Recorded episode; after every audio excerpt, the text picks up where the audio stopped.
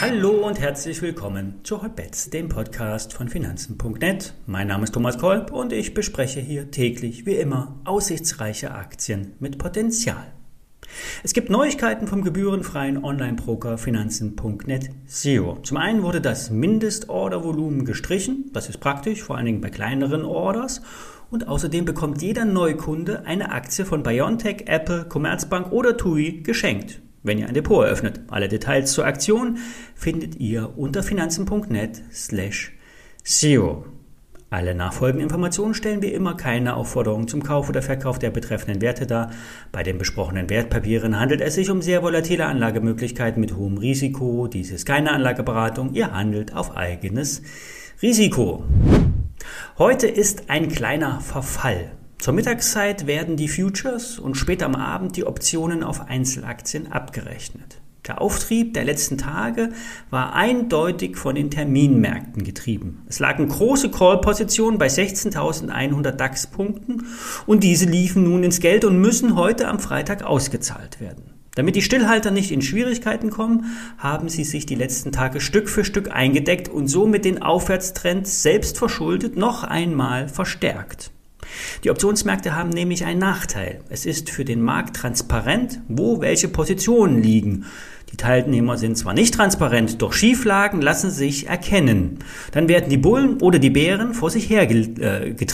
In dem Fall die Stillhalter von Call-Optionen. Es gibt für sie keinen Ausweg, sie müssen sich eindecken. Was heißt das für euch und die Märkte? Es kann sein, dass der Trend jeden Tag ein neues Alltime-High, abbricht. Es wäre eine Überraschung, wenn es am Montag im gleichen Tempo weiter nach oben geht.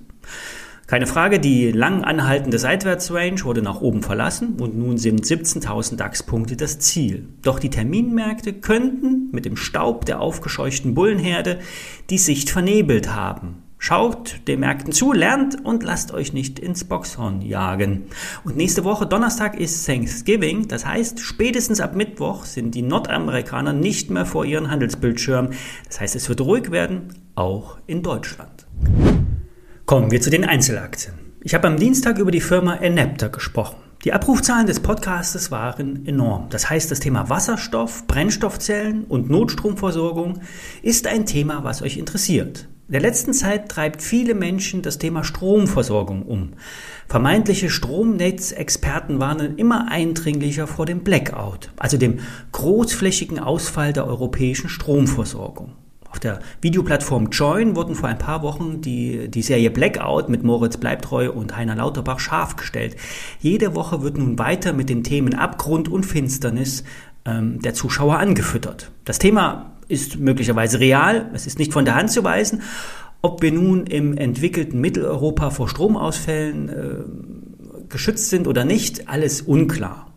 Um bei den Börsen und bei heißen Spezialwerten zu bleiben, SFC Energy, ein Spezialunternehmen für den Bau von dezentralen Stromaggregaten, hat die Prognosen ein wenig justiert. Wegen der Verzögerung bei den einzelnen äh, Produktauslieferungen kann die bisherige Umsatzspanne am oberen Ende nicht mehr gehalten werden. Der Vorstand geht von 61 bis 65 Millionen Euro aus. Bisher lag die Prognose bei 70 Millionen Euro im Best Case. Beim Überschuss, dem EBIT, werden nun 1,6 bis 3,1 Millionen Euro rauskommen. Eigentlich sollten es mal 900.000 bis bis 1,6 Millionen Euro sein. Jetzt also, wenn es gut läuft, fast 3 Millionen Euro. Um noch einmal den Bogen zu Enapter zu spannen, das Startup, ich nenne es jetzt mal so, will mit kompakten Geräten Wasserstoff produzieren. Und jedes Gerät für sich in Kleinstmengen. In Reihe geschaltet könnten aber so größere Mengen Wasserstoff rauskommen. Dieser Wasserstoff kann dann mit Aggregaten von SFC Energy wieder in Strom umgewandelt werden. Derzeit geht es nur mit Diesel. Doch Wasserstoff- und Methanolbrennstoffzellen könnten ein Teil der Lösung sein, zumindest bei Notfällen oder an netzfernen Orten wie in Wäldern, Wüsten oder im Bergbau oder sonst wo. Wirtschaftlich ist das natürlich nicht. Nur an Orten, wo es keinen Strom gibt, sind teure Notstromaggregate eine Lösung. Für die FSC Energy bedeutet die nach oben angepasste EBIT-Prognose das Unternehmen ist auf einem guten Weg. Der Kursanstieg ist fundamental untermauert. Die Market Cap beträgt 440 Millionen Euro. Es bleibt bei der Einschätzung kaufen von Gerion Kruse. Die Analystenschätzungen liegen zwischen 38 bis 44 Euro. Das Alltime-High ist mit 52 Euro noch ein gutes Stück entfernt.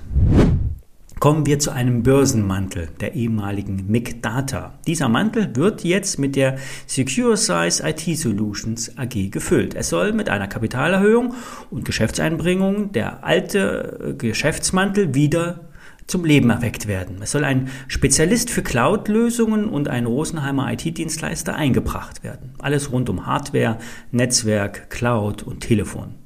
Dem Vernehmen nach stehen die Transaktionen im Zusammenhang mit Überlegungen im Zuge eines sogenannten Reverse IPOs ein neues operatives Geschäft in die Secure Size einzubringen. So ein Insider. Die Firma ist derzeit mit 4 Millionen bewertet. Eine Kaufempfehlung ist das nicht, auf jeden Fall nicht. Nur, dass ihr schon mal die, den Namen der Firma gehört habt und die WKN auf die Watchlist setzen kann. Man weiß ja nie. Das war's für diese Woche. Ich melde mich am Montag wieder. Wenn ihr eine Aktie von BioNTech, Apple, Commerzbank oder TUI geschenkt haben wollt, eröffnet ein Depot als Neukunde bei dem neuen Neobroker SEO. Mehr dazu findet ihr unter finanzen.net slash Zero. Bis dann.